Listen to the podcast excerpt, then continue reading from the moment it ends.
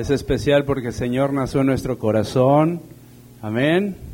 Es especial porque Dios ha hecho milagros en tu vida. Amén. Y porque va a hacer milagros en tu vida. Porque Él está activo, Él es un Dios vivo. Él está siempre movido, está en acción. Siempre está en acción, nunca está dormido. Él no duerme. Él siempre está viendo qué hacer contigo. A ver qué te dejas hacer. que a veces no lo dejamos, ¿verdad? Pero eso me, me da gozo que Él siempre está trabajando. Siempre, siempre. Vamos a orar por el pastor, que ya se le acaban las vacaciones. Ya está llorando porque ya se le acaban las vacaciones. Pónganse de pie un ratito. Quiero que oren desde su corazón por nuestro apóstol Gadi Gabriel, Ángeles Montaño, su esposa, su hijo, que andan fuera. Yo creo que van a regresar más gorditos, Cierra tus ojos y ora por él. Ora por él. Ora por ellos. Levanta tu oración por el pastor. Y dile, tráelos con bien, Señor. Que se hayan gozado en estas vacaciones. Su corazón se renueve. Su espíritu se rejuvenezca. Tráelos con más unción, Señor con más poder tuyo, con más presencia tuya, Señor. Tráelos con buenas noticias, Padre mío. En el nombre de Jesús, prospéralos. En todo sentido, Señor, prospera la vida de nuestro apóstol y su esposa y su hijo. Shalom. Padre, que sean bendecidos porque tú eres bueno. Trae con bien su regreso, Señor, que lleguen con bien, felices y contentos. En el nombre precioso de Jesús. Amén. Bueno, tenemos un tema que se llama la gloria postrera. Es una semana especial. Yo le iba a llamar, ¿qué es Semana Santa? Pero como que no, dije yo, la gloria postrera. Después les voy a explicar por qué la gloria postrera. Se pueden sentar. Amén. Sabemos que esta semana es Semana Santa. Así la llaman, ¿no? ¿Por qué Semana Santa? Bueno, ¿saben qué? Vamos a orar otra vez. Pónganse de pie otra vez. Antes de empezar, no se enojen conmigo. ¿eh? Padre, gracias por este día, gracias por este domingo que tú nos regalas, mi Dios. Gracias porque eres bueno y siempre traes tu palabra a nuestro corazón. Siempre traes un mensaje de inspiración a nuestras vidas para acercarnos más a ti, Señor, para que seamos afines a ti, para que nuestro corazón, nuestro espíritu, nuestro cuerpo, nuestra alma, todo nuestro ser se alinee a ti, Señor. Así que en el nombre de Jesús, gracias por este domingo. Abre mi corazón, Señor, abre mi entendimiento, abre mi mente, dame disposición, Señor, para estar escuchando con atención y poder recibir la palabra que tú tienes para mí y haya cambios en mi corazón para contigo, Padre, en el nombre precioso de Jesús. Amén.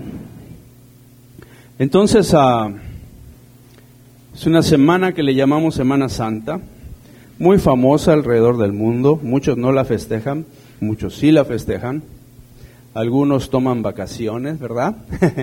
en Semana Santa, para algunos son vacaciones. Eh, es importante. Pero vamos a ver lo que es Semana Santa no como una fecha sino qué es Semana Santa, como un acontecimiento, como un plan de Dios, ¿sí?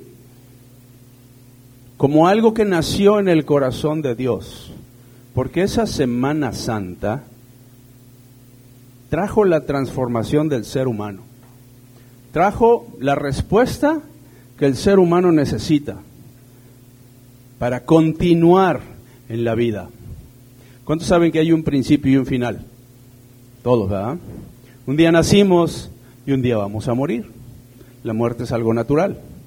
Un día nacimos y un día ya sea que mueras a través de los años o de viejito, pero un día todos vamos a morir, a menos que el Señor Jesucristo venga antes y nos lleve en el rapto.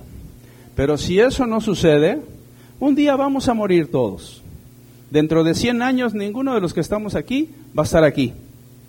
Todos nos fuimos. Entonces hay un principio y hay un final. Hay un principio. Dios en el principio se le ocurrió hacer el universo. Fue un plan de Dios. Y lo hizo. Dijo, quiero hacer el universo. Y lo hizo. Y dentro de ese plan también se le ocurrió hacer al hombre, al ser humano. Y lo hizo y dijo, vamos a hacer al hombre a nuestra imagen y semejanza. Y lo hizo. Tenía un proyecto, un plan para que el ser humano gobernara la tierra, él gobernara el cielo y juntos gobernaran en todos lados. Todo iba bien, todo iba excelente. El Señor les dijo, tú vas a reinar aquí, ponle nombre a los animales. ¿Quién le puso el nombre a Eva? ¿Quién? No se oye, como que dudaron, ¿eh? ¿Quién le puso el nombre a Eva? No. Adán se lo puso. Estudienlo bien. O sea, le dijo, ponle nombre a todas las cosas que tú quieras. Y tú vas a gobernar en la tierra. Y tienes mi poder y tienes mi autoridad y tú vas a darme cuentas a mí. Todos los animales te van a obedecer. Todo iba bien en el plan de Dios. O sea, cuando tú estás en el plan de Dios, todo funciona correctamente. Porque estás dentro del plan eterno, dentro de la verdad del cielo. O sea, el cielo está pegado a ti y tú estás pegado al cielo.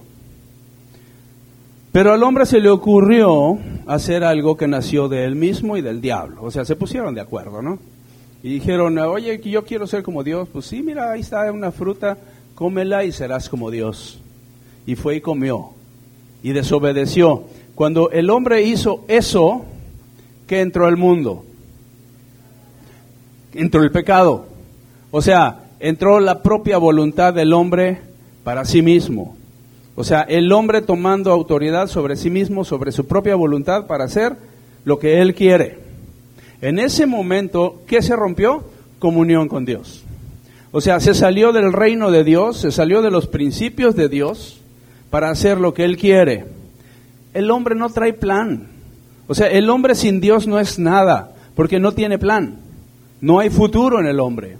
En el hombre por sí mismo no hay nada. ¿Pueden decirme si hay eternidad en el hombre por sí mismo? No hay nada. ¿Qué puede soñar el hombre más allá de sí mismo? Nada. Solamente puede pensar el tiempo que va a vivir aquí y desear vivir bien, desear un buen trabajo, desear una buena familia y desear ser bueno y ayudar a los demás. O sea, hasta ahí llega, llega a un tope. No hay más allá de esas cosas. Entonces el hombre se pierde. Cuando el hombre se pierde, empieza a meterse en la maldad más profundamente cada vez. Entonces háganle cuenta que está el cielo acá, que es una lumbrera increíble, una luz, una justicia divina, la verdad del Todopoderoso está acá arriba y el hombre estaba con él, pero de repente el hombre se desconecta de Dios y entra a lo más profundo de la oscuridad, allá, allá abajo. Terrible, ¿no? Porque está abajo solo. No tiene nada que hacer en la oscuridad. Ahora, el hombre no fue creado y no fue hecho para vivir en la oscuridad y en el pecado. O sea, el hombre no es experto en el pecado, él es esclavo del pecado, porque no fue creado para vivir en la oscuridad. O sea, el hombre fue creado para vivir con Dios. ¿Sí? El hombre puso talentos en el hombre, para, el Dios puso talentos en el hombre para él vivir con Dios. Sin Dios no es nada, no es experto en nada, ni siquiera en las tinieblas. En las tinieblas y en la oscuridad donde el hombre cayó, está perdido totalmente y no tiene ninguna autoridad, es esclavo del pecado, es esclavo de alguien que lo lleva al pecado y en este caso se llama diablo, el cual le robó la autoridad y la tomó él y se convirtió en el príncipe de este mundo. O sea, este mundo está en tinieblas totales. El mismo hombre no puede dominar el mundo porque no tiene, no sabe cómo. Sin Dios el hombre no es nada. Recuerden todo eso, díganlo, eh, repítanlo. Sin Dios yo no soy nada. Otra vez dilo, sin Dios yo no soy nada, no puedo nada, no tengo autoridad para nada, no puedo ir al cielo, no puedo hacer absolutamente nada sin Dios. Cuando yo me desconecto con Dios y pienso que puedo hacerlo, estás en la oscuridad y en las tinieblas totalmente.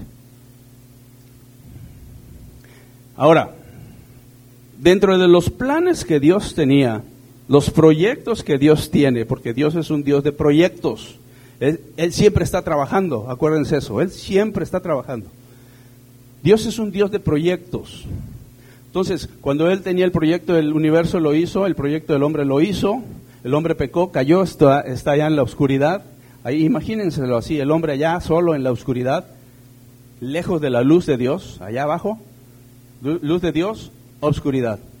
Dios, hombre perdido. Yo allá, Dios acá. Amén. Ahora, dentro del proyecto de Dios, o sea, Dios tuvo un proyecto más y dijo, el hombre me dejó, fue engañado, pero él decidió también. Y se perdió y entró a la oscuridad total. Pero yo quiero salvarlo. Quiero hacer algo por él. Y no le pidió permiso al hombre, sino nació del corazón de Dios salvar a la humanidad. ¿Sí lo entendemos? O sea, de acá de la luz completa nació un proyecto para ir hasta la oscuridad y rescatar al que está en la oscuridad para traerlo a la luz, acá arriba. El hombre no puede salir de la oscuridad, está atrapado totalmente.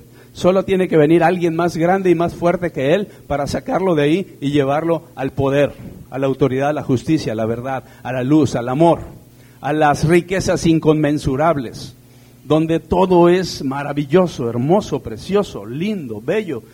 Dígale más. añádale, añádale. Lindo, bello, hermoso, santo, puro, noble, bellos, amables, educados. Los ángeles son amables, son educados, son... Ayer, ayer, ayer yo recibí una sorpresa bien bonita. Mi esposa y yo fuimos a comer. Fuimos aquí al Sambors. Le dije a mi esposa, yo tengo ganas de unos huevitos al albañil. Me encantan los huevitos al albañil del Sambors, con frijoles charros y tortillitas y un cafecito y, un juguito de zanahoria. Y me encontré ahí a una familia que trabajan en el turismo, amigos nuestros, no, que no los veía hace mucho y ya nos saludamos y bla, bla, bla. Y, dije yo, qué bonito, ¿no? Y ya ellos estaban ahí. Yo me fui a, nos sentamos en otra mesa y ya a la hora de irnos se despidieron y va, sí, que le vaya bien. Y le dije a mi esposa, pues paga mi amor. Te cuesta tener a alguien tan guapo. no, no es barato. claro, ¿no, pastor? Pues oye, el que, el que quiera sur celeste. Entonces le dije, paga mi amor. Claro, le di mi tarjeta. y este, y ya yo, yo salí, pagó ella, y ya que salió me enseña una notita, donde la notita decía, que sean felices, los quiero mucho, gracias, el día de hoy yo pago.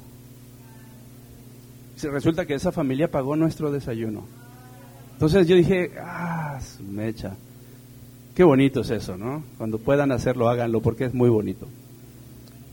Y este, y eso así como que me inspiró a, a orar por ellos.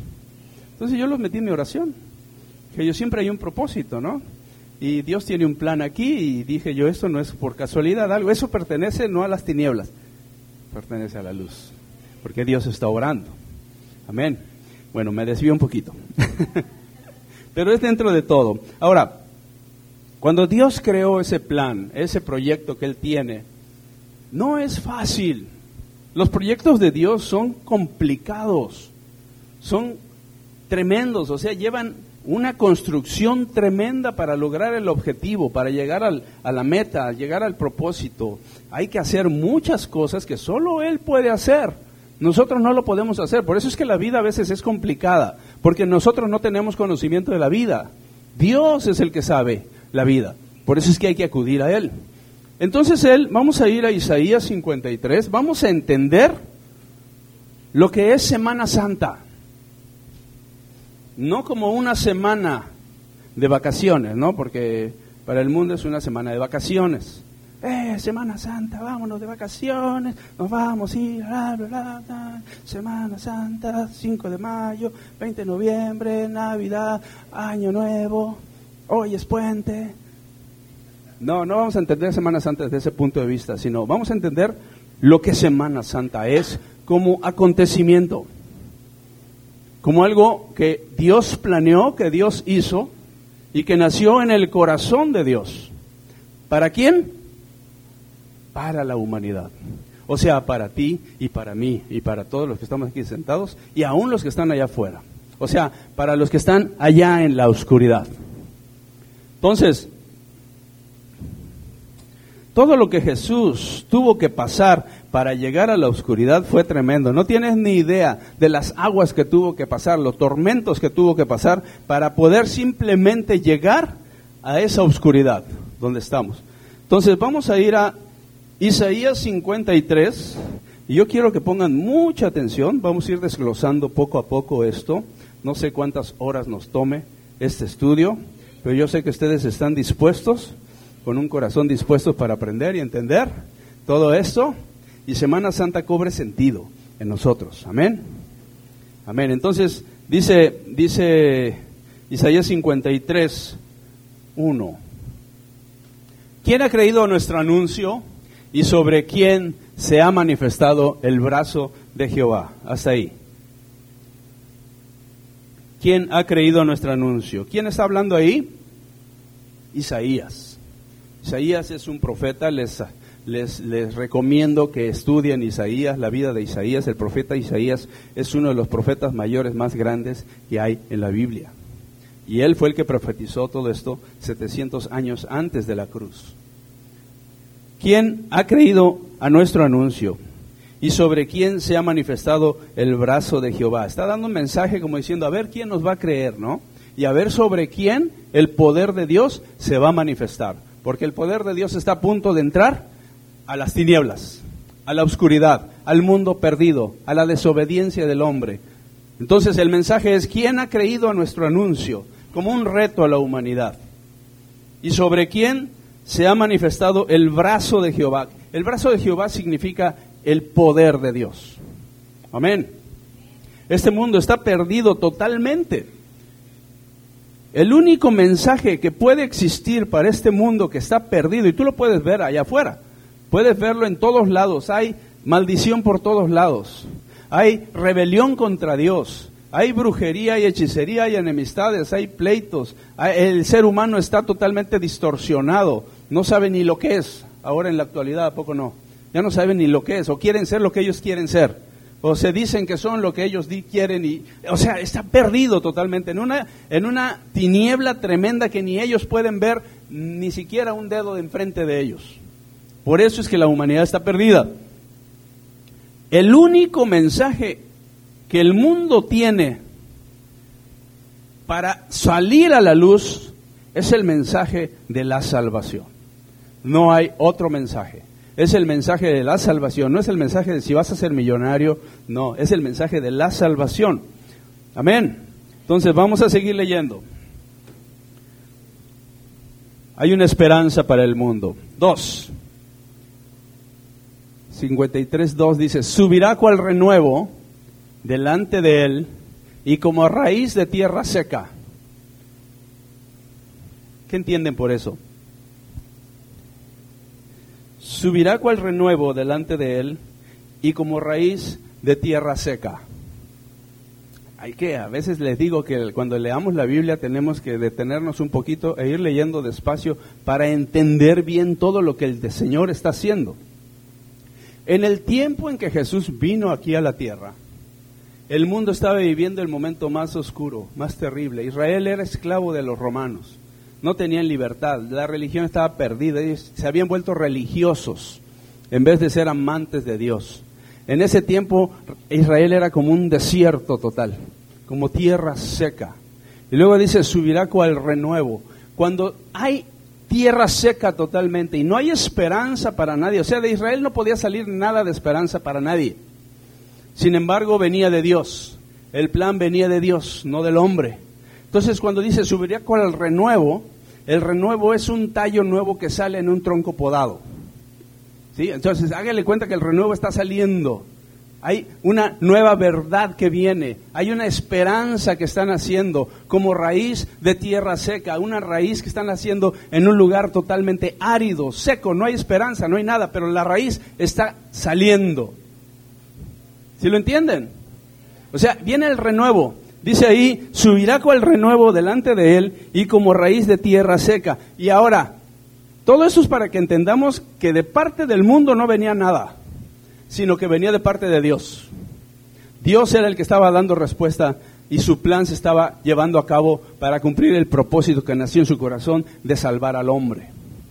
Entonces viene él como raíz de tierra seca, como un renuevo, y además dice, no hay parecer en él ni hermosura. Todavía lo pone más difícil. ¿Se acuerdan cuando Eliseo, no, Elías sacrificó ante los eh, sacerdotes de Baal y todo eso, y, él echó agua a, su sacrificio, y le echó más agua, y le echó más agua. ¿Por qué le echó más agua? Para hacerlo imposible, o sea, para que el hombre viera que no era cosa del hombre, sino que era cosa de Dios. Entonces, nosotros tendemos, tenemos que entender en nuestra vida que las cosas que van a suceder en nuestra vida no son cosas de hombre, son cosas de Dios. Si tú lo puedes hacer, hazlo, no necesitas a Dios, ni lo busques. Si te sientes muy valiente y muy bueno para la vida y que tú, yo puedo y yo voy al cielo por mí mismo, pues adelante, allá tú. Pero ir al cielo es cosa de Dios. Entonces, le pone al Señor todavía, le dice, no hay parecer en él ni hermosura. Le veremos más sin atractivo para que le deseemos. Cuando alguien es atractivo, tú lo deseas. O sea, nace naturalmente un deseo, una admiración. Como que tú dices, ah, mira qué bonito, ah, qué atractivo, qué atractiva, o qué bonito habla, o esto, hay, hay un atractivo. Sin embargo, aquí el Señor dice que Él no había hermosura en Él, no había parecer como para que nosotros le deseáramos. Estaba totalmente descalificado por el hombre. El hombre no podía ver en Él ninguna esperanza, porque venía de Dios. Recuerden eso, Dios siempre va a hacer lo que Él quiere sin tratar de apantallar al hombre. Él hace las cosas de lo más difícil posible para que el hombre se dé cuenta que las cosas vienen de Él. Eso tienes que saberlo, porque si en tu caminar tú ves cosas que no puedes, no haya respuesta, no hay solución, no hay nada, ¿de quién viene? De Dios. Solamente puedes agarrarte de Dios. Cuando un doctor te dice, ya no puedo hacer nada por usted, ¿de quién te vas a agarrar? Solamente Dios tiene respuesta. Solamente te puedes agarrar de Dios, porque si no te agarras de Dios, estás tú solo en la oscuridad, sin esperanza y sin Dios. El Señor brotó como renuevo, como una raíz, en el periodo más seco y estéril de la historia del mundo, y además sin hermosura. Eso hace las cosas más difíciles. Estamos entendiendo lo que es Semana Santa, acuérdense. ¿Mm?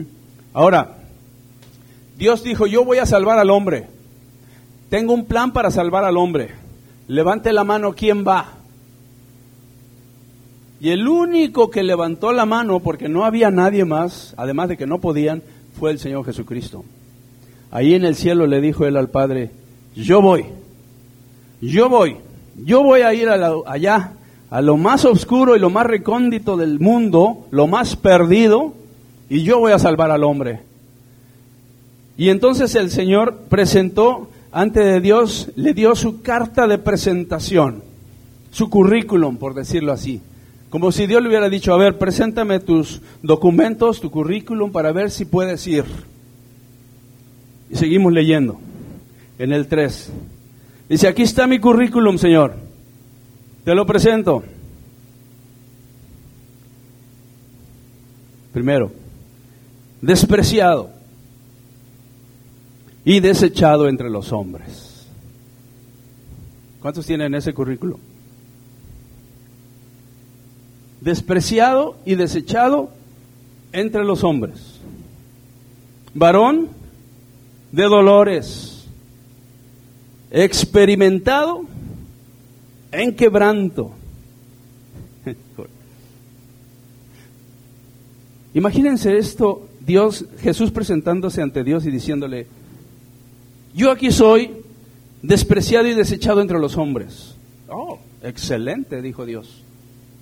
Primer punto a favor. Ahorita vamos a entender por qué. Yo soy varón de dolores. Uf, estás llenando los requisitos. Experimentado en quebranto. ¡Wow! Estás completo. Nosotros tenemos que vivir esto para cualquier obra de Dios. O sea, tenemos que tener la disposición en nuestro corazón de tener una vida que sea despreciada por este mundo porque estás viviendo para Dios. Cuando tú vives para Dios, no creas que el mundo te va a aplaudir. El mundo te va a desechar. El mundo te va a hacer a un lado. Si tú te avergüenzas de Dios, vas con ellos. Pero si tú empiezas a declarar que tú eres del Señor y que tú vives para el Señor y que tú vives en justicia, en amor, en verdad, en santidad, en pureza, el mundo te va a desechar. Porque el mundo ama el pecado, ama la mentira, ama el sexo fácil, ama deshacer su vida, ama las drogas, ama las malas palabras, ama ir de fiesta a los cocobongos, al, a los clubs nocturnos, ama la vida fácil entre hombre y hombre, mujer y mujer, y, se cambian parejas, los famosos swingers, y no sé qué tanta cosa hace el hombre, que eso es lo que el mundo vive. Pornografía, adulterio, fornicación, inmundicia, lascivias, enemistades, pleitos, celos, iras, contiendas, hechicerías, borracheras. ¿Les gusta eso? Eso es de este mundo. Y si tú vas a ser de Dios, todo eso no va a ser tuyo. Y al no ser tuyo, vas a ser desechado. Porque tú vas a tener que vivir una vida para Dios. Jesús vino y fue desechado. Varón de dolores, experimentado en quebranto, porque él iba a ser desechado por los hombres, traicionado por los hombres, e iba a ser su corazón quebrantado delante de Dios porque lo iban a traicionar. Y él iba a ir a la cruz, e iba a caminar un calvario con dolor. Necesitaba el Señor tener estos requisitos para poder hacer la obra que tenía que hacer para la salvación del ser humano. ¿Estás dispuesto tú a tener lo mismo? Tienes que estar dispuesto. Porque si tú no estás dispuesto, te va a ser difícil pasar de las tinieblas a la luz admirable. Si tú no estás difícil a rechazarte como persona de este mundo, a negarle a tu cuerpo lo que tu cuerpo te pide para pecar, te va a ser muy difícil pasar de las tinieblas a su luz admirable. Entonces tienes que estar dispuesto a ser rechazado y tienes que estar dispuesto a que tu corazón sea quebrantado. Hay, hay, momentos en que Dios permite que tu corazón pase por momentos difíciles y, y tu corazón se quebranta, tu vida se quebranta. Estás llorando, estás de rodillas y le dices al Señor, ¿cuándo saldré de esto, Señor? Y luego sales de esa y viene otra. Y, oh, Señora, voy saliendo de una y ya estoy entrando a otra. Y luego sales de esa y viene otra. Tienes que ser experimentado en quebranto. Porque cuando tú vienes a ser experimentado en quebranto, Dios te va a llevar a una victoria más grande. Porque es lo que pasó con el Señor Jesucristo. Él dijo, yo soy experimentado en quebranto, soy desechado, varón de dolores, y además soy feo. Y además nací en el tiempo peor de la historia de Israel. Sin embargo, es lo que él traía. Él traía la verdad. Él iba a dar su vida por rescate por muchos. Amén. ¿Estás dispuesto a vivir un corazón quebrantado? fue menospreciado. Y como, y cómo escondimos de él el rostro. Es como cuando Jesús andaba aquí en la tierra y nosotros escondimos de él su rostro. ¿Qué significa yo esconder mi rostro de ti? Es, yo te veo así, pero yo te veo así. Escondo mi rostro de ti. O sea, te desprecio, te menosprecio, te veo así o simplemente no quiero verte, o me alejo. Y aquí está diciendo, escondimos nuestro rostro de Él. Lo despreciamos, porque era un varón de dolores, experimentado en quebranto. Lo que tú dices, sí, yo quiero el pan que tú me das, como dijo Jesús. Vienes a mí porque, porque te doy de comer. ¿Sí han leído eso? Pero no vienes a mí porque de verdad tú me buscas y quieres vivir una vida para mí en consagración y en entrega.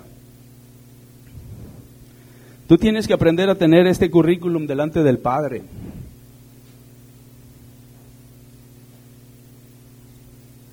Así que ese fue el currículum de Jesús. Vamos a seguir leyendo. Él tomó nuestro lugar. En el 4 dice, ciertamente llevó Él nuestras enfermedades y sufrió nuestros dolores. Y nosotros le tuvimos por azotado, por herido de Dios y abatido. Ciertamente llevó Él nuestras enfermedades y sufrió nuestros dolores.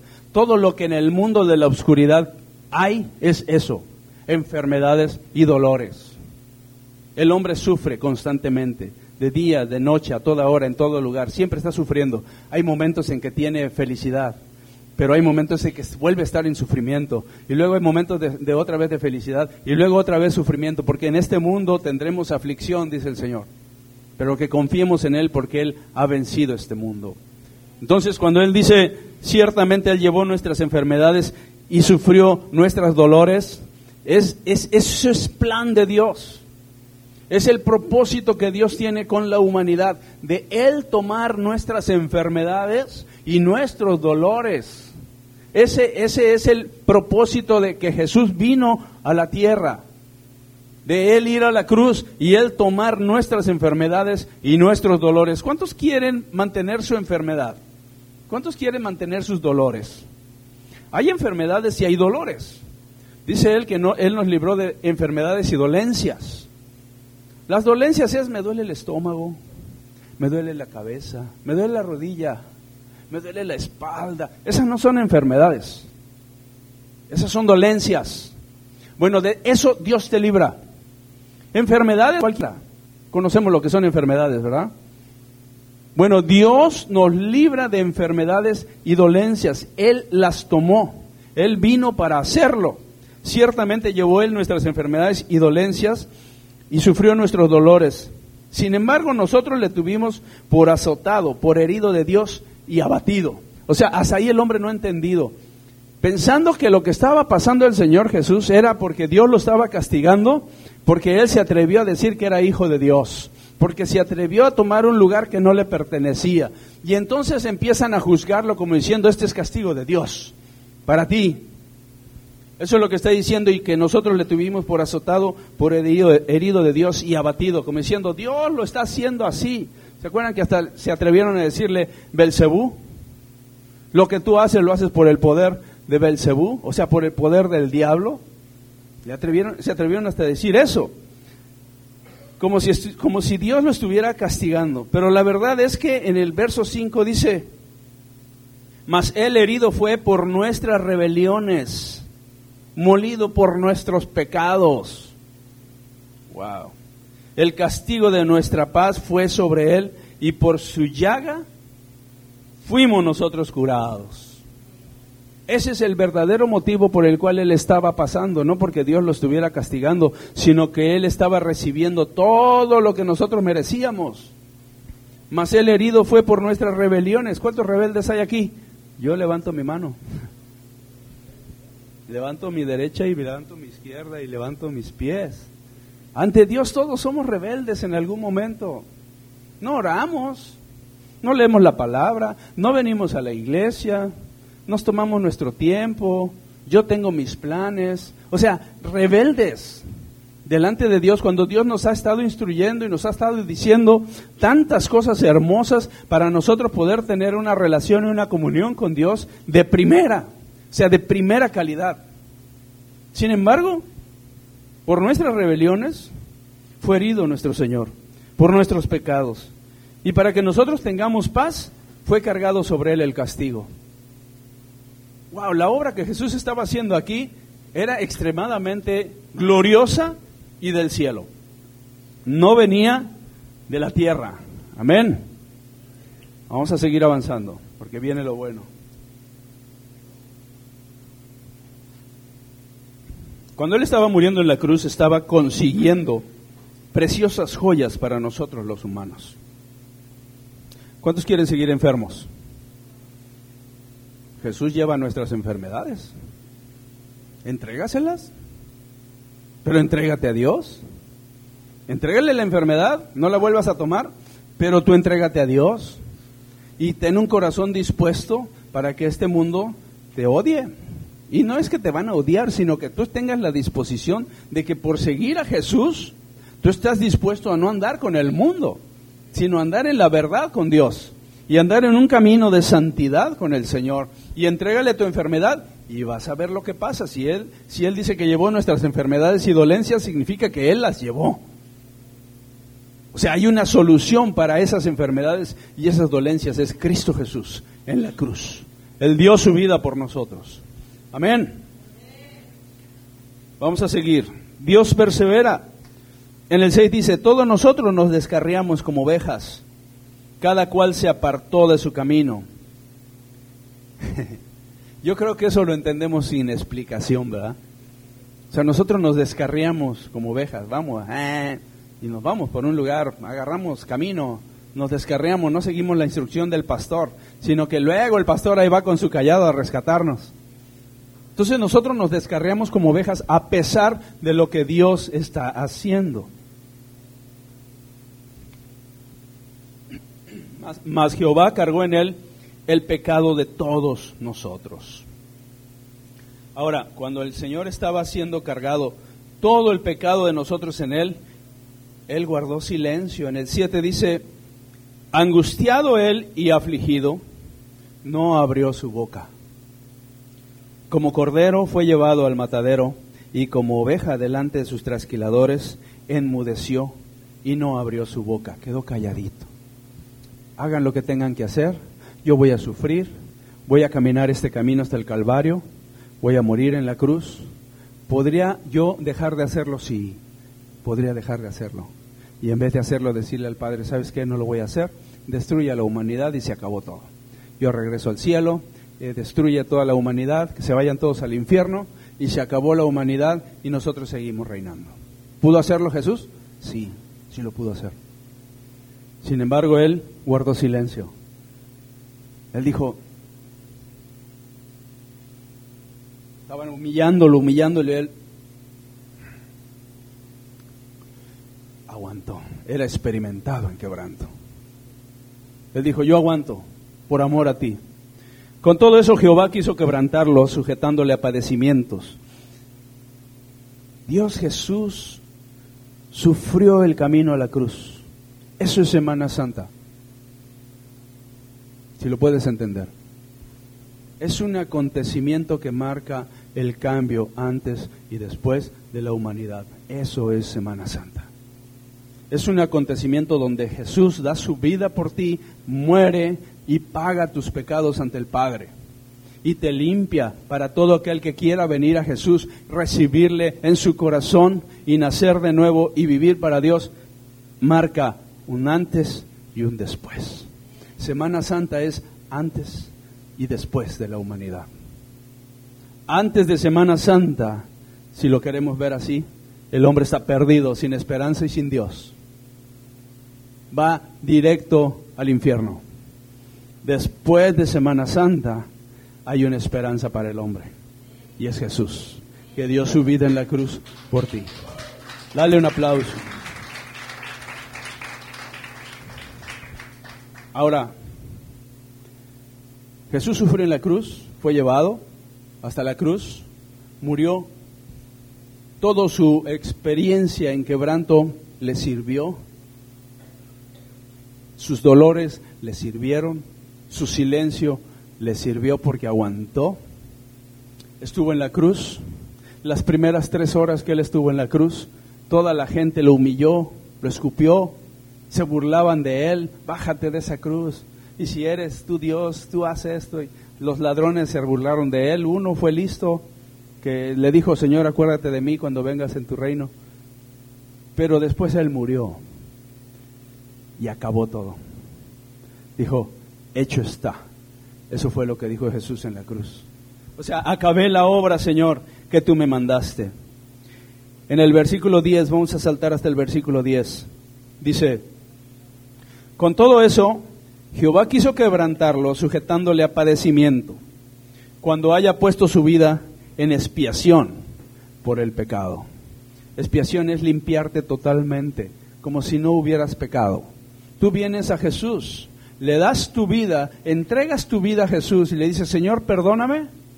Y simplemente con, con que le digas, acuérdate de mí cuando vengas en tu reino, dice que Él te limpia totalmente, o sea, como si no hubieras pecado nunca, nunca.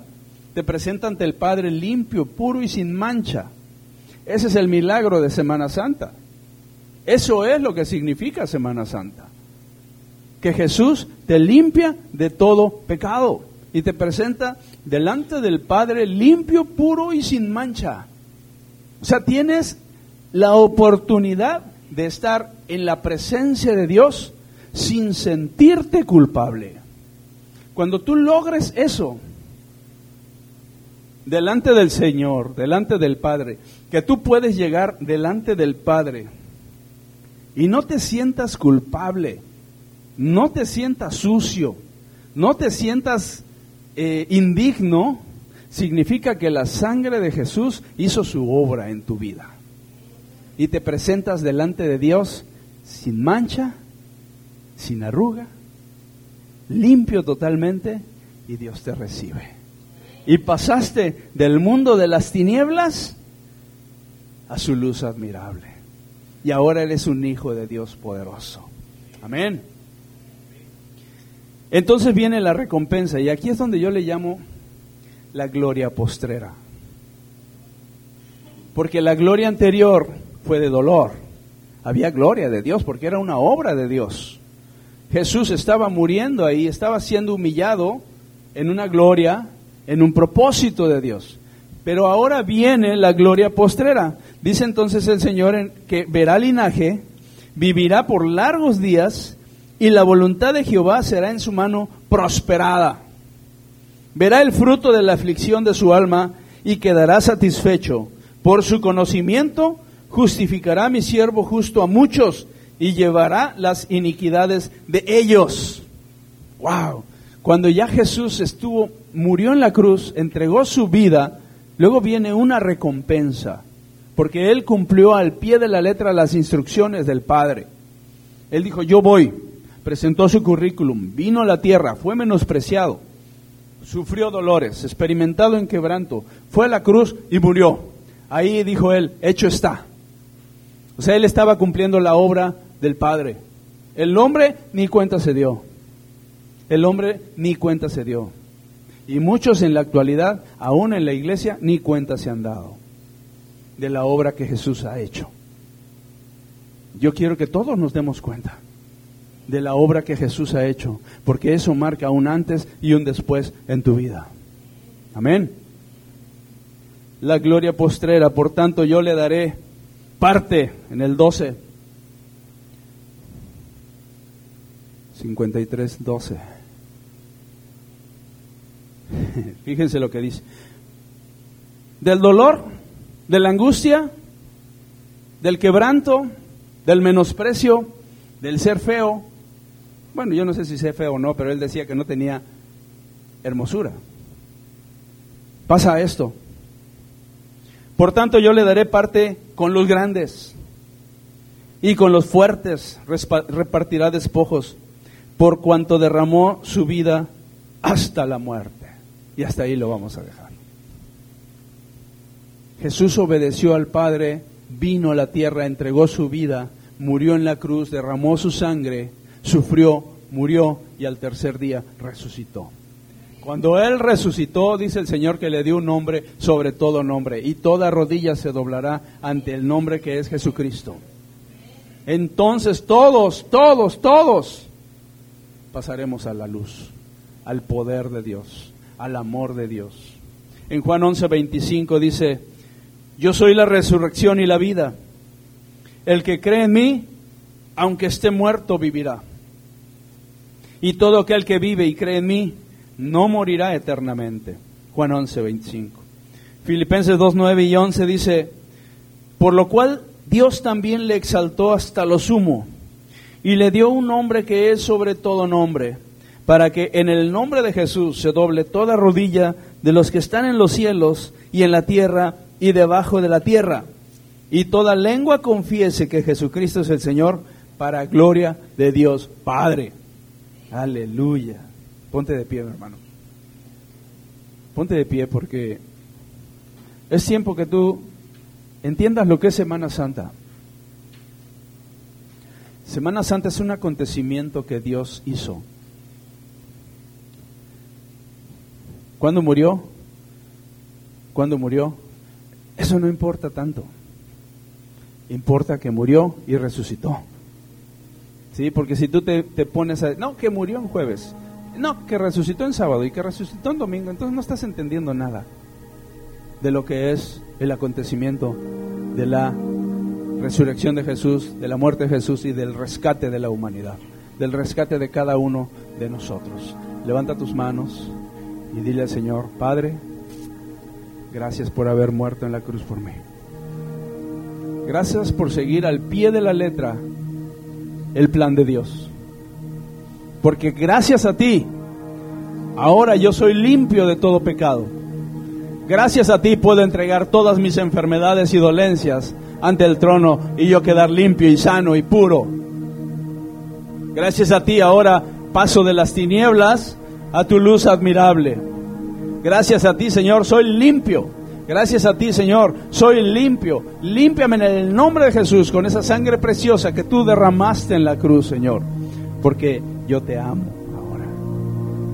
Pueden sentarse, hermano. Vamos a ver un video. Apague la luz, por favor.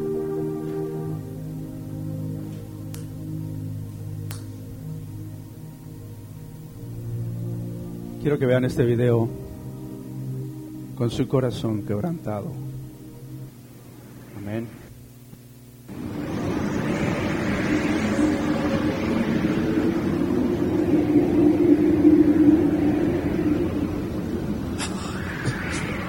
Padre, en tus manos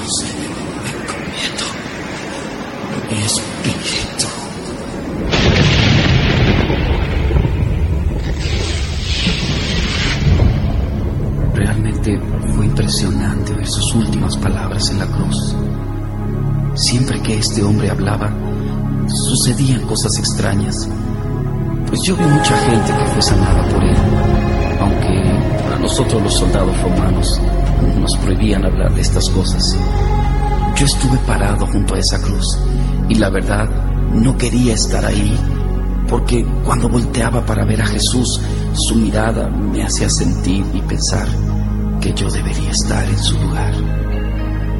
Él no me veía con odio, sino que, a pesar del gran sufrimiento que padecía y de su expresión de agonía, Él me miraba con amor. Y aún no alcanzo a entender por qué Él decía palabras como, Padre, perdónalos porque no saben lo que hacen. En mi interior yo le decía, vamos, si eres el Hijo de Dios, ¿por qué no bajas de esa cruz? Porque si dicen que no has conocido pecado, mueres por los pecadores y los presentas justos ante tu Padre cuando creo que el único justo eres tú. De pronto me di cuenta que mi cuerpo comenzó a temblar, porque parecía que Él escuchaba mis pensamientos. Y mientras por su cuerpo desfigurado corría la sangre, Él me decía con su mirada, si no bajo de esta cruz, es por amor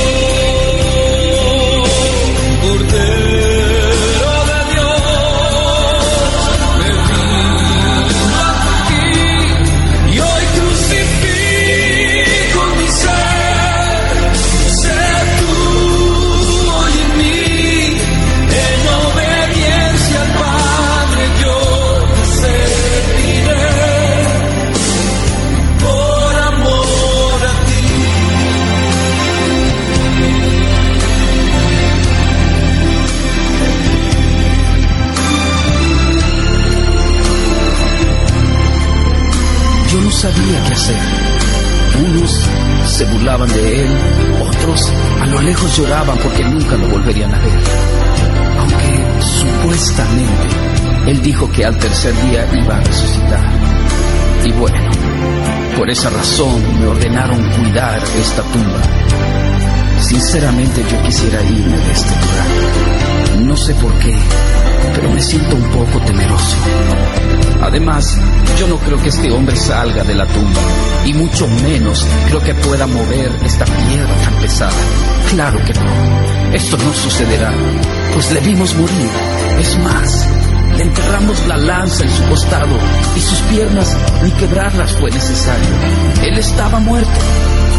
Ahora, que yo recuerde, todos los reyes, emperadores y profetas Jesús, Hijo mío, por cuanto no te aferraste al ser igual y renunciaste a todo lo que era tuyo, tomando forma de siervo y condición de hombre, haciéndote obediente hasta la muerte. Yo te levanto con el poder del Espíritu Santo, venciendo a la muerte, y te doy el más alto honor y el más excelente de todos los nombres, que es sobre todo nombre.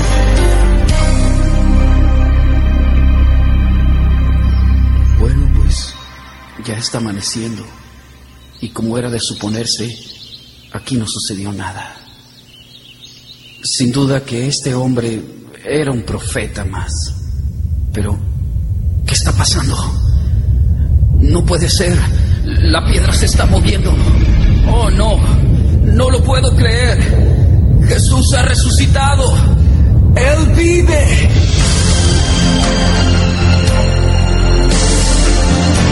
Yo soy la resurrección y la vida.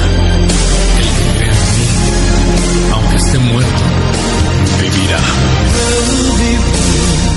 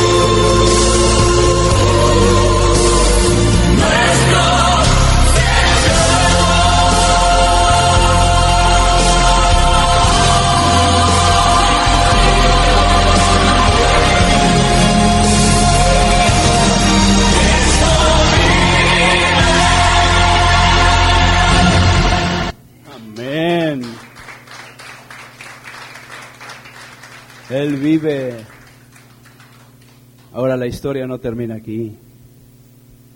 Esto apenas empieza. Él ya dio su vida en la cruz. Esto es Semana Santa, hermanos. Esto es Semana Santa. Semana Santa no es jueves, viernes, sábado y domingo. Es el acontecimiento que Dios hizo por ti y por mí. Es el antes y el después para la humanidad. Es la salvación tuya.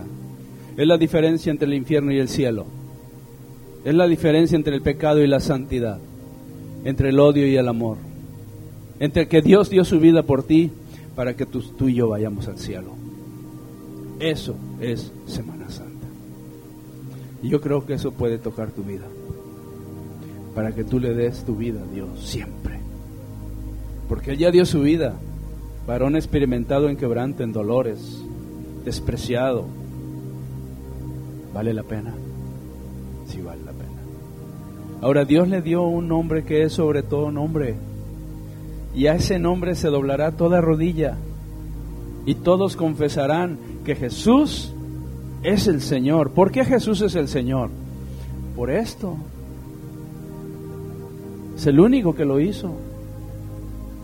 Y estamos a la mitad del camino. Porque Él prometió volver. Él ya venció. Él ya murió en la cruz. Él ya resucitó. Está sentado a la diestra del Padre. Y está esperando la orden de Dios para venir por su pueblo. Por lo que Él consiguió, al morir en esa cruz. Somos millones y millones y millones de personas que hemos recibido a Jesús en nuestro corazón y que Él nos ha recibido en su corazón y Él viene por ese fruto. ¿No estás contento por eso? Dile gracias, papá. Gracias, papi. Te amo. Su venida está pronta. Muy pronta. Va a pasar, va a pasar. Lo creas o no lo creas, está a punto de suceder. Está muy cerca. Mantente en el Señor. ¿Te acuerdas hace 15 días hablábamos de la intimidad de Dios? Permanece en Cristo. Permanece en Jesús. No te muevas de Jesús. Aguanta las tentaciones de irte al mundo, de desobedecer, de hacer tu propia iglesia. Aguanta. Deja que Dios abra la obra en tu vida y tú sé experimentado en quebranto, experimentado en dolores. Experimentate en eso, porque eso es lo que vas a tener en esta tierra mientras permanezcas aquí antes de que Jesús venga. Pero cuando Jesús venga, entonces somos su esposa. Y viviremos al lado del Rey de Reyes, del Señor de Señores, y la recompensa será eterna. Amén. Dale un aplauso al Señor. Gloria a Dios.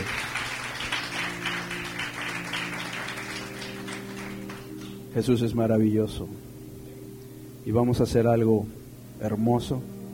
Vamos a tener una santa cena. Prepara tu corazón. Yo creo que Dios ha preparado en este momento nuestro corazón para presentarnos delante de Él limpios, puros y sin mancha. La sangre de Jesús. Dile, Jesús, díselo, Jesús, derrama tu sangre en mi vida. Límpiame de todo pecado. Límpiame de toda falla, Señor. Preséntame ante ti puro y sin mancha. Te lo pido en el nombre precioso de Jesús, quien murió por mí en la cruz. Amén. Prepárate para este momento, pastor. Cuando, cuando nos referimos a la Santa Cena, es el momento donde nuestro Señor Jesucristo eh, está con sus discípulos y es un momento solemne, es un, un momento muy importante, porque Él, Él deja un mandato, no deja una opción. Y yo te aseguro que sus discípulos no entendieron mucho en ese momento, ¿sí? De el peso y la importancia de lo que de lo que estaba ocurriendo. La Santa Cena, la Cena del Señor, nos ayuda a tener visión, nos ayuda a tener perspectiva, porque nos lleva a una mirada hacia atrás de entrada. De donde estamos hoy, volteamos a ver hacia atrás y volteamos a esa noche en donde Él fue entregado y dijo que tomáramos el pan, que tomáramos la copa en memoria de Él. El concepto, eh, vino, Él vino a transformar muchos conceptos importantes. Cuando nuestro Señor Jesús estaba en esa cruz, Él cambió, cambió todas las reglas a través de su sacrificio. Recordemos que cuando estaba orando, horas antes, Él le dijo al Padre, clamó al Padre, le dijo, Señor, pasa de mí esta copa. ¿Lo recuerdan? ¿Sí? Si nos vamos al estudio del significado, en ese momento, la copa se refiere a la copa de la ira del Señor por todas las iniquidades y por todos los pecados del mundo. No, no voy a hacer un estudio de eso, es un tema sumamente amplio. Y no era no era porque Jesús tuviera miedo de la cruz. Se dice que los discípulos y todos los embajadores, los apóstoles que vinieron después de Jesús, los que murieron crucificados, morían algunos incluso cantando y adorando. El problema no era la cruz. El problema en Jesús o el peso en Jesús era que estaba llevando la copa del peso de lo que Dios en su fidelidad había dicho que Dios le iba a hacer al hombre por todo aquello que el hombre hubiera hecho mal, o sea, por todo el pecado. ¿Sí? Entonces, entendemos en una perspectiva diferente, ¿no? El concepto de la copa. Y hoy vamos a levantar una copa transformada. El Señor estaba transformando la copa de la ira de Dios en la copa de la redención.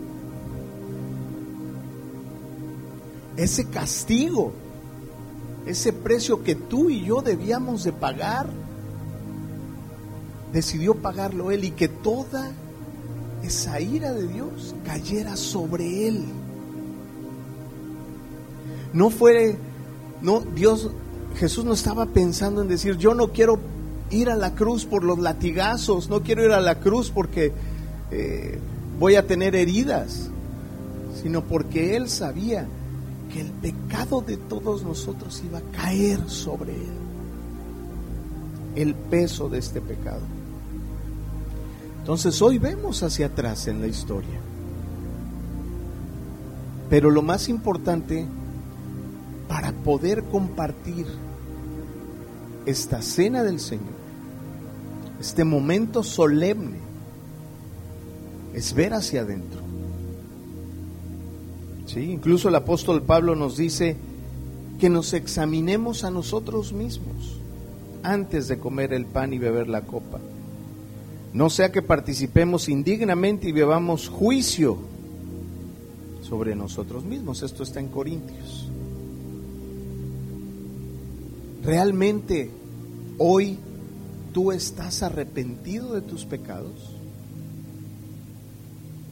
¿Realmente estás arrepentido de tus pecados?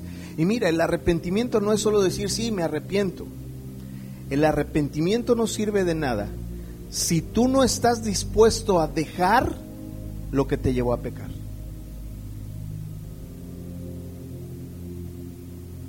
El arrepentimiento no sirve de nada si tú no estás dispuesto a dejar lo que te llevó a pecar. ¿Hoy estás dispuesto a dejarlo? Porque es este proceso en el que estamos yendo todos. Así que vemos al pasado para entender, vemos hacia adentro. Ahora veamos hacia arriba.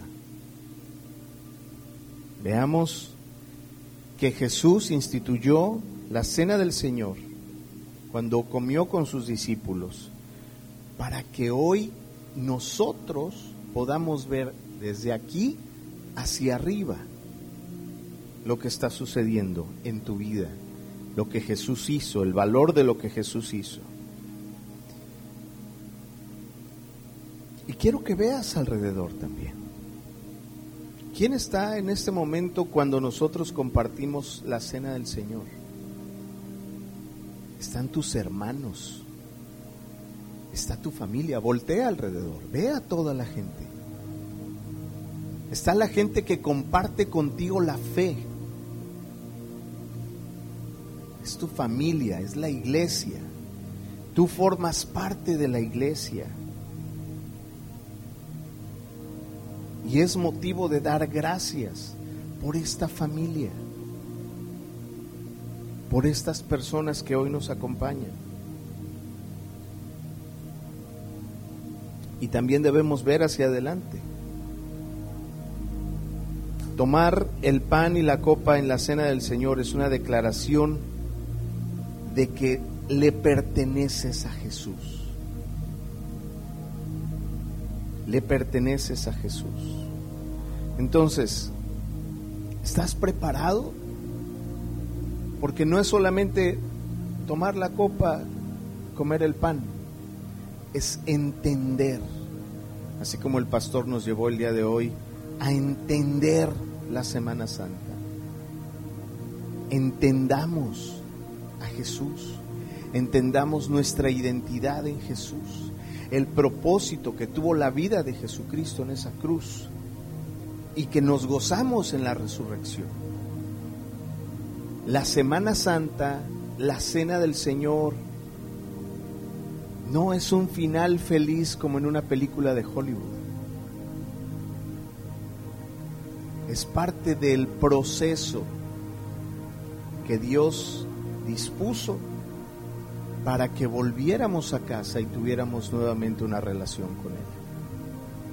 Y en eso el precio fue la vida de su Hijo. ¿Entendemos eso? Vamos a ponernos de pie, ya todos tienen todos tienen su copa, todos tienen el pan.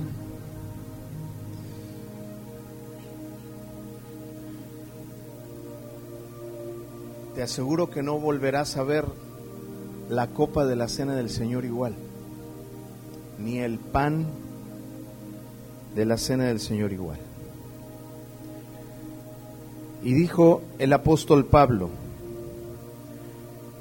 porque yo recibí del Señor lo mismo que les he enseñado, que el Señor Jesús, la noche que fue entregado, tomó pan y después de dar gracias, lo partió y dijo, este es mi cuerpo, que es para ustedes, hagan esto en memoria de mí.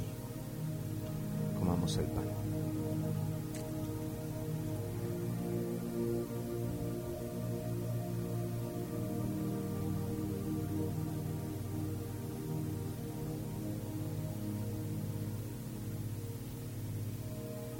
De la misma manera,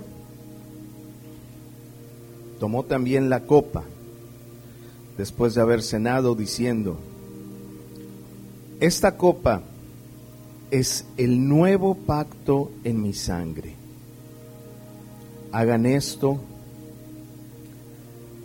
cuantas veces la beban en memoria de mí.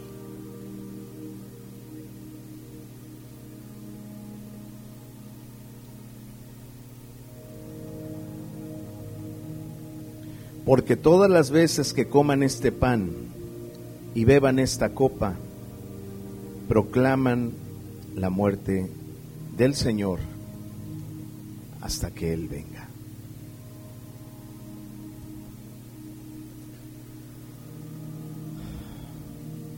Así, cierra tus ojos. Cierra tus ojos. Toma estos instantes para darle gracias, para dar gracias por todo lo que te ha dado, para dar gracias, porque a pesar de ser indignos, Él nos toma en su mano. Y así con los ojos cerrados, escucha esta canción. Si mis oraciones hablan más de mí, quiero disculparme, se trata de ti.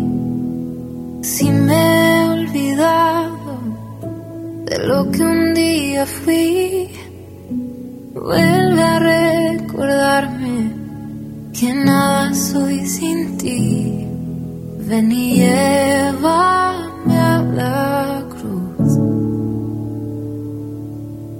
Donde solo existes tú.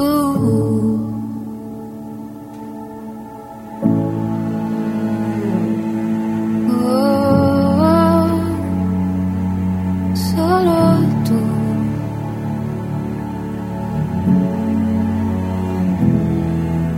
Si me gano el mundo y te pierdo a ti.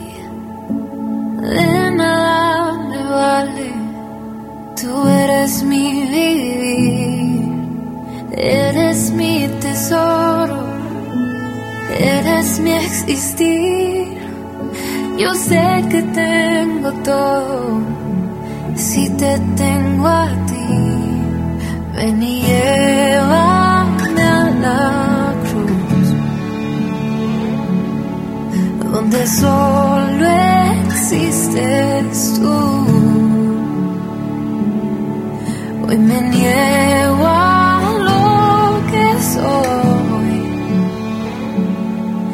Ven y lléname, Señor.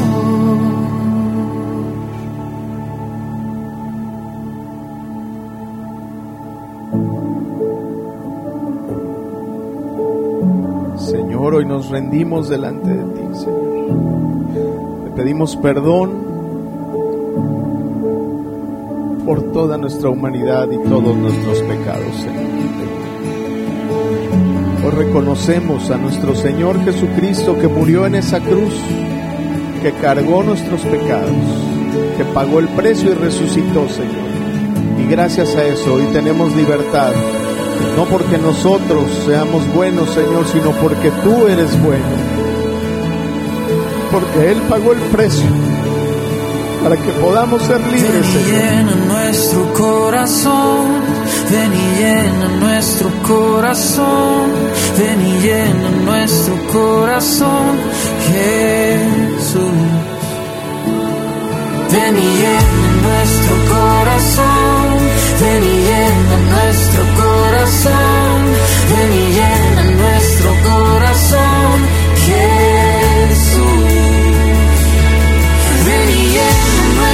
corazón,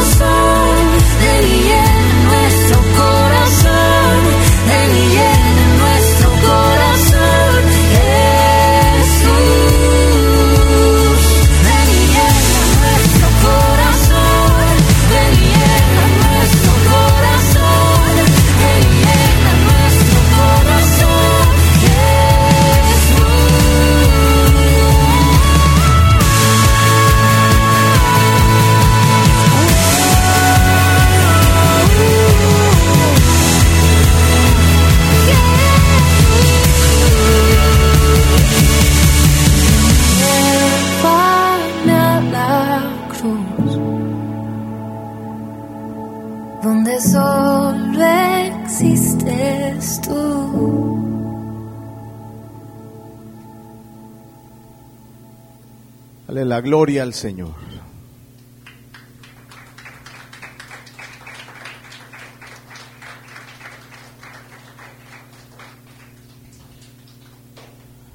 Muy bien, así como estás de pie, ve con alguien, dale un abrazo y dile, Jesús dio su vida por ti para que tú seas libre. Ve con alguien.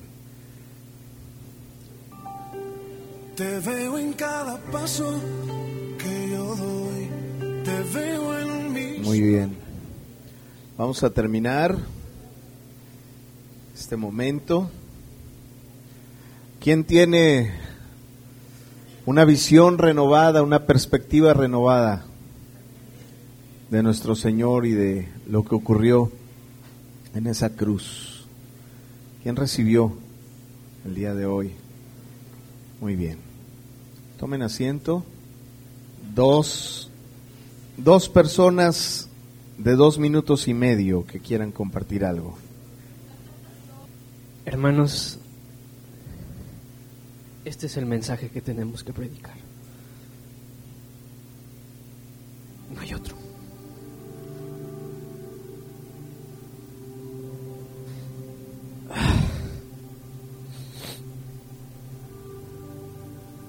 ¿Saben a veces que me duele? Que salimos de aquí y nos olvidamos de esto. Seguimos nuestra vida normal, con nuestros afanes, sin pensar que Jesús ya tomó todo eso. Sin creer en nuestro corazón que la vida aquí en la tierra es para la gloria de Él.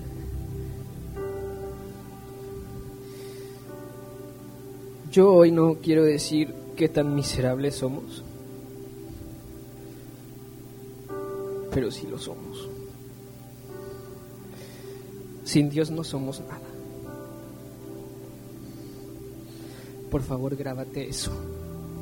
Sin Dios no eres nada. Pero aún así Jesús dijo, yo moriré por ti, porque quiero que conmigo seas grande.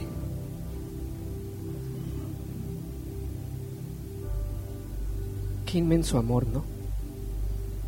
Nosotros faltándole al respeto todos los días, desobedeciéndolo, y a veces por ignorancia, porque no lo conocemos, pero no lo conocemos porque no queremos, cuando Él sí quiere. Y aún así Él murió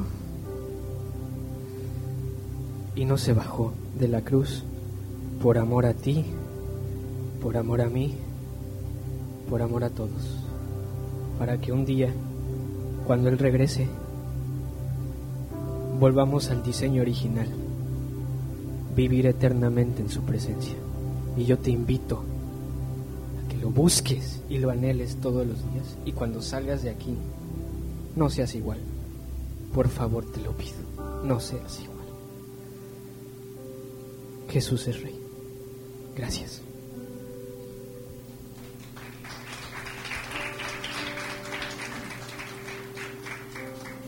Bueno, pues esto que, que hoy aprendimos y lo que acabamos de hacer, pues es un recordatorio, ¿no? Cuando el Señor Jesús tuvo la última cena con sus discípulos, eh, sí saben lo que estaban celebrando en ese momento. Estaban celebrando la Pascua, que fue una, celebraban pues que Dios libró al pueblo de Israel de la muerte.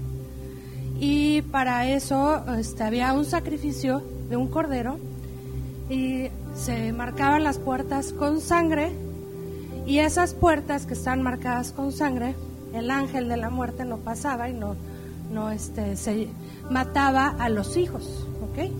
Entonces, eso era lo que celebraban. O sea, pero el, la, no, la celebración no era nada más comer el pan. O sea, era un recordatorio de eso, pero cuando después de que pasó eso en la Pascua, ese cordero que se sacrificaba, después la orden de, Dios era que lo comían. O sea, ese cordero era consumido después de haber pasado ese momento en la noche. Al día siguiente comían el cordero. Entonces cuando Jesús les dice a sus discípulos, coman esta, este, esto es mi carne y esto es mi sangre, está hablando de eso. O sea, siempre desde la fundación de la tierra y el, y el plan de Dios ha sido recordarnos desde siempre que Dios quiere ser cercano a nosotros. Cuando Dios hizo eso en la Pascua era para recordarnos que Él quiere ser cercano a nosotros. Cuando entregó a su Hijo por nosotros es para recordarnos que quiere ser cercano a nosotros. Entonces cuando nosotros hacemos esto, no solamente es una obediencia de lo que Jesús nos pidió, sino es recordar que Él se dio a sí mismo y que Él estaba haciendo esa declaración de yo soy ese cordero y consúmeme porque yo vine a que eso, ese deseo de Dios de ser cercano a ustedes, es lo que yo vine a hacer. Entonces nada más quería este recordarles esto, que el hecho de que consumamos es que estamos consumiendo al cordero. Estamos consumiendo al cordero. Y que eso sea para ser cercanos, no despreciemos no menospreciemos cada minuto, cada oportunidad que tenemos para ser cercanos al Padre.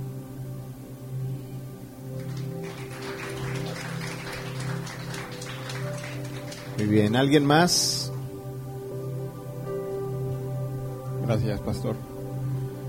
Hermanos, pues eh, creo que una de las formas de,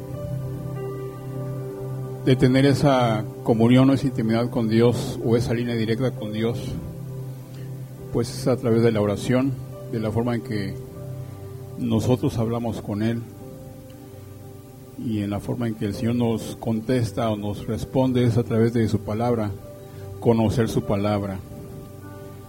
Yo creo que muchos de nosotros pasamos en las mañanas o en algún momento de, del día eh, pensando en, "Ah, pues ahorita voy a, a leer mi Biblia.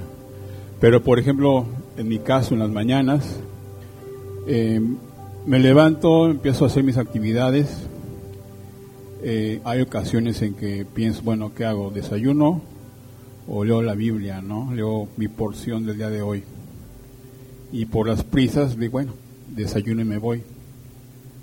Pero somos retados, o pues sí, somos retados. No hablando este, en particular, sino en general, somos retados. Porque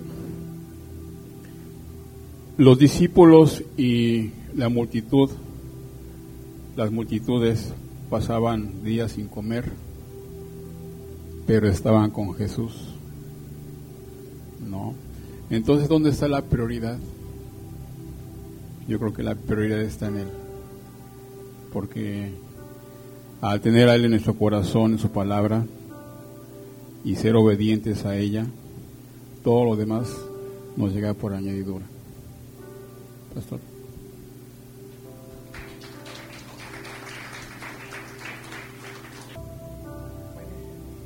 Que es, o a lo mejor a muchos nos pasa, son sentimientos encontrados. Al leer la palabra y saber todo lo que pasó Jesús en aquellos tiempos, y luego lo vemos en las películas como lo han transmitido, al verlo es un dolor tremendo, ¿no? Creo que ahí nos damos cuenta realmente de todo lo que dio por nosotros.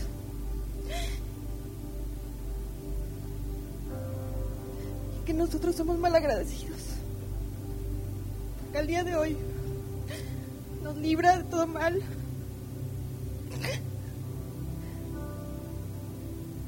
Nos cuida, nos protege, nos da su amor, porque así lo vivimos, lo sentimos, lo vivimos.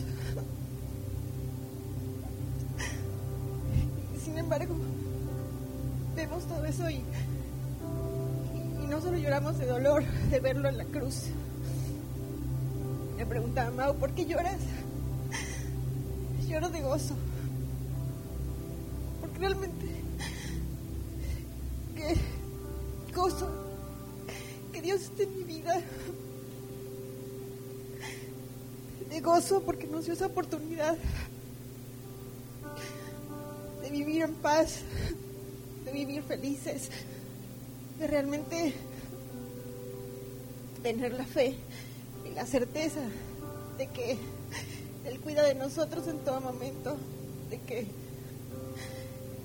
de, que escucha nuestras oraciones, de que mis hijas, a pesar de que no estén mis hijas más grandes, más cer- cercanas a Él, yo sé que Él escucha mis oraciones.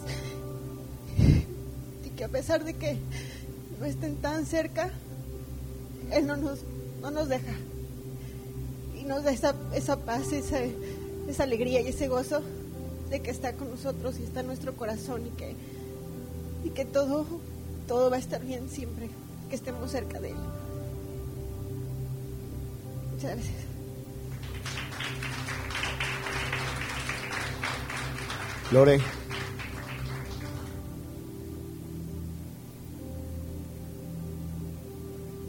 Escucha tu iglesia.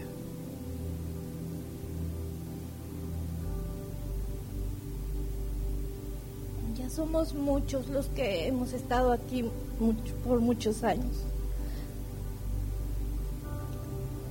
pero siempre necesitamos que nos recuerden esto.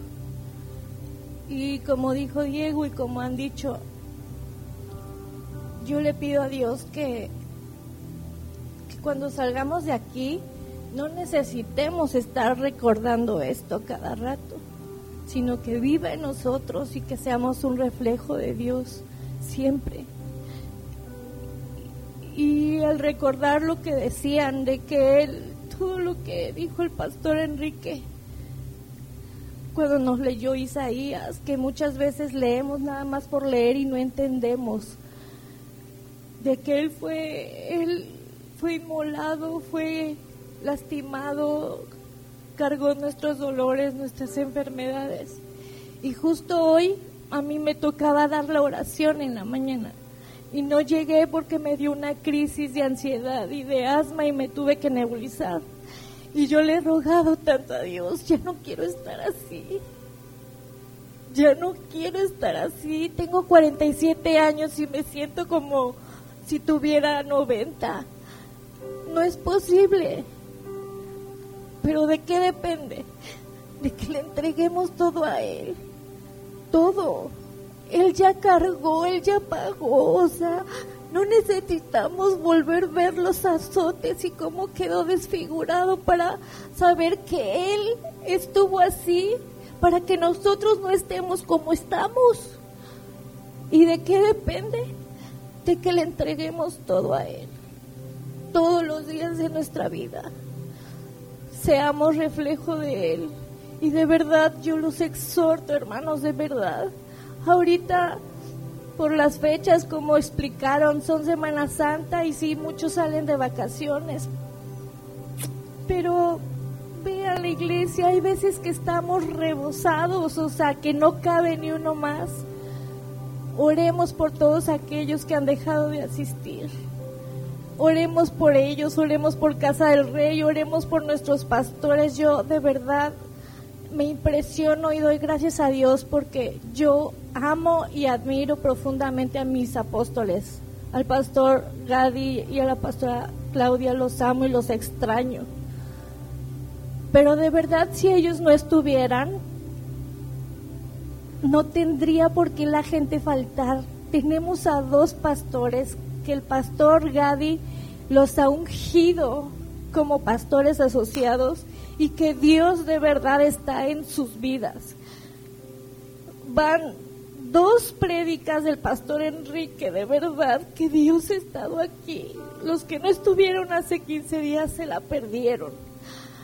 Y esta vez, de verdad, el Señor está usando grandemente al pastor Ángel y al pastor Enrique para dar palabra para abrirnos nuestro corazón, para que terminemos de entender que debemos de rendirnos al Señor. No hace falta que el pastor Gadi esté aquí diciéndonos, ¡Sas! No hace falta.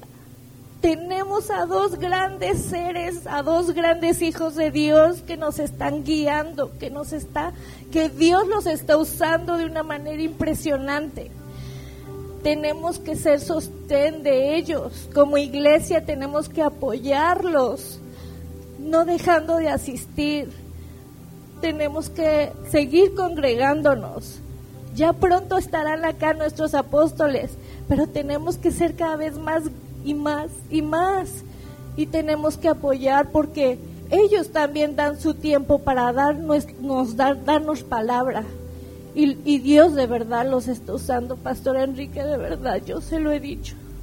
Pero cuando usted habla, eh, la espada, la espada del Señor entra fuertemente en mi corazón. Y yo lo honro y lo bendigo, bendigo su vida, bendigo a su familia, porque Dios de verdad los está usando de una manera poderosa. Los amo, los amo, Pastor Ángel. Usted sabe lo que amo a usted y a su familia y yo sé que hay un propósito muy grande, pero debemos entender que somos uno solo, somos la iglesia, somos el cuerpo. Dios es la cabeza y tenemos que apoyarnos. Amén. Gloria a Dios. Vamos a ponernos de pie para terminar este, esta reunión, este momento. Gloria a Dios. Ya entendimos lo que es Semana Santa, ¿verdad? Esta semana representa lo que Jesús hizo hace dos mil años. Como semana, vamos a verlo como días, jueves, viernes, sábado, domingo. Un domingo como hoy Él resucitó. Yo te invito a que vayas a casa con ese pensamiento. Lo que Jesús hizo en la cruz. Que lo hizo por ti y por mí. Él murió en la cruz por ti y por mí. Él cumplió el propósito de Dios y dijo, hecho está. Cuando Él dijo, hecho está, es porque acabó la obra. Si tú le das a tu hijo una tarea a hacer, hijo, eh, le dice Poncho a César, ve y lava el carro. ¿Cuándo es cuando acaba la obra? Cuando el carro está limpio. Y él puede venir al papá y decirle, papi, está hecho. Ah, qué bien. Toma tres mil pesos, hijo. Amén. Di amén, César. Porque Jesús dijo, hecho está. ¿Y el Padre qué le dio? Un nombre sobre todo nombre. Un nombre sobre todo nombre. No hay nombre mayor que Jesús. Y luego dice que toda rodilla se doblará. O sea, no es si quieres. Ahorita lo puedes hacer por ti mismo. Y tú doblar tu vida ante Dios. Y doblar tus rodillas. De tu iniciativa hacerlo. A ver, hazlo. De tu iniciativa.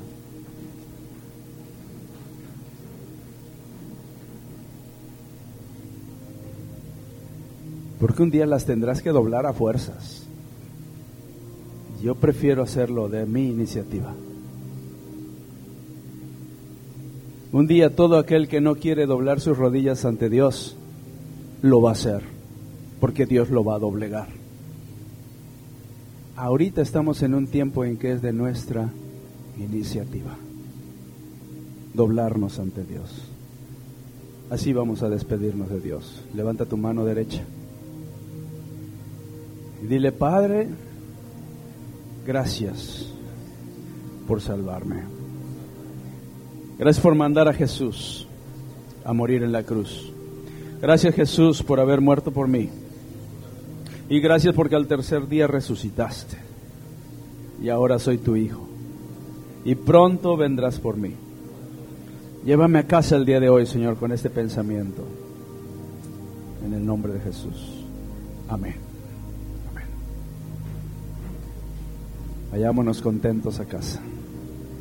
Que Dios me los bendiga muchísimo. Ven